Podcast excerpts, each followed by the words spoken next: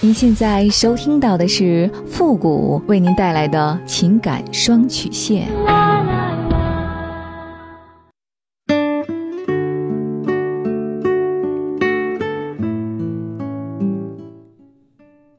你没有主意，我可以给你；你没有方法，我可以帮你。您现在正在收听到的是由复古给您带来的情感双曲线。也就是为您解答在情感上遇到的所有的问题，包括亲情、友情和婚姻感情。好了，那让我们来关注一下今天的问题。这位朋友呢，他说：“傅老师你好，很喜欢你一针见血的解答。我现在呢也遇到了一个头疼的问题，希望您给我一个建议。我今年二十六岁，其实呢我是有男朋友的，我们不在一个城市，我们见面呢。”基本都是两个人利用休息的时间两头跑，可他家里的条件呢真的很不好，工作呢又不稳定，我父母坚决反对我们在一起，甚至都以死来威胁，我也是没办法。后来呢，家里给我安排了相亲，相亲的这个男人呢不是我喜欢的类型，有点胖，个子呢也不是太高。一开始呢，他约我吃饭看电影。我是特别排斥的，但是呢，家里介绍认识的，我也没办法，我就去了。接触几次之后呢，我发现他很细心，也很有耐心。几次见面呢，他就知道我喜欢什么，不喜欢什么，而且呢，他的性格呢也很好，很会照顾人。所以呢，现在我很为难，一边呢是爱我的，另一边是我爱的，我也不想。瞒我男朋友太久，有点左右为难，还希望付老师给我一个建议，谢谢。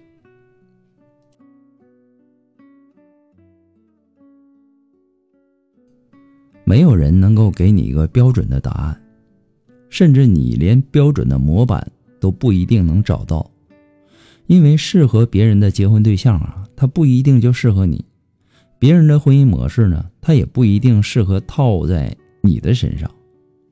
我相信啊，这个问题对于很多已经步入婚姻的人来说，是最有发言权的。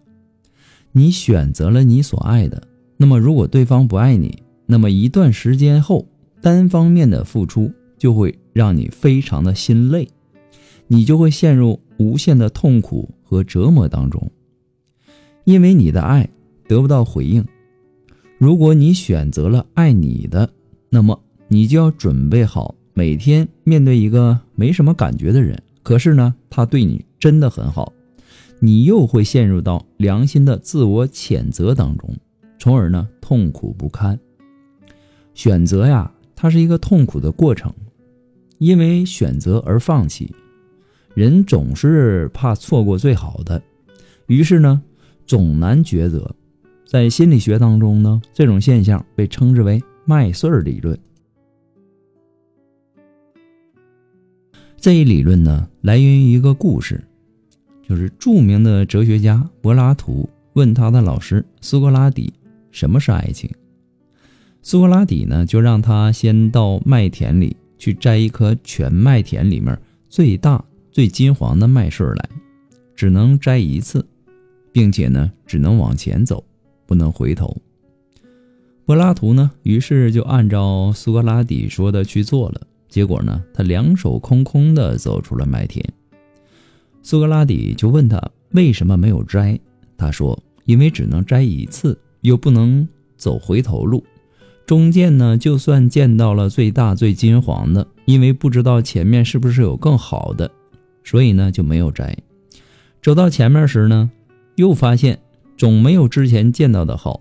原来最大最金黄的麦穗早已经错过了。”于是什么也没摘。苏格拉底告诉柏拉图：“这就是爱情。其实婚姻跟爱情啊，它不一样。爱情当中呢，一切都是美好的。